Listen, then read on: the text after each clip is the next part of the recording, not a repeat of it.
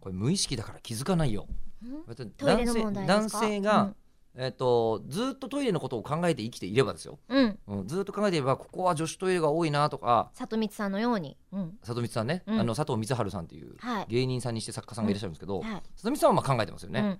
じゃないじゃないわ普通はわ我々はね、常人はは、い、うん、あのだとするとここ男子トイレ多い女子トイレが多いっていうことって、うん、であんま意識しないんですよ我々がこう気をつけるところって男性トイレ女性トイレ両方ある前提じゃない普通ですか。はね、うんあるよねうん、はい、でえりこさんは東京ドームでコンサートをしたことがあるはい。時に気づいたもういやその前ですね西武プリンスドーム、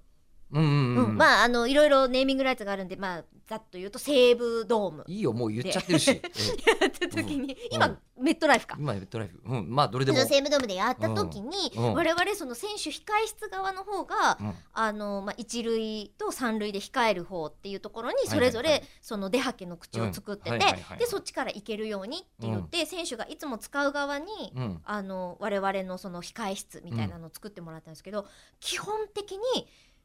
あのお手洗いに女性のお手洗いっていうのが存在しないんですよ選手しか行かないからそれさっき聞いてうんはたと思った確かにね そうなんです確かにそうだよねそうなんですようんうんでまあでもあの困らないんですよね個室があればあまあそりゃそうかそうかだかから男男性性トトイイレレはに女子トイレに変えることができるうんなので、うん結果男子トイレのマークのところにバ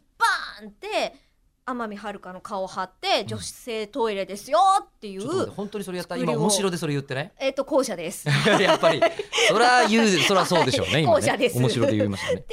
いう風にしてみんな使ってましたけど、うんうんだからそれがあったから2019年の東京ドームに行った時にはもうチェックしなくっちゃとうんうん思うって、んそしたらあの選手控え側っていうのがあの逆に私たちの控え室になってなかったのでうん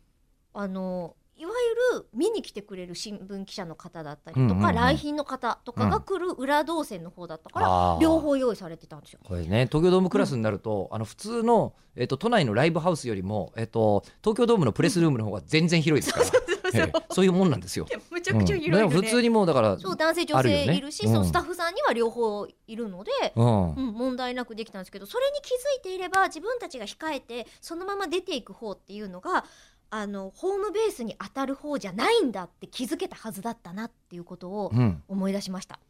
ん今のどういうこと？えあの自分たちが出ていく方がホームベース側の作りになってるこのステージはって思い込んでるから、一塁って呼んだ時に私三塁側あに走ってそれか。そういやでかい話がやっとつながったよ。ようやくあなるほどセンターから出ちゃったのね。そう、ん謎が解けました。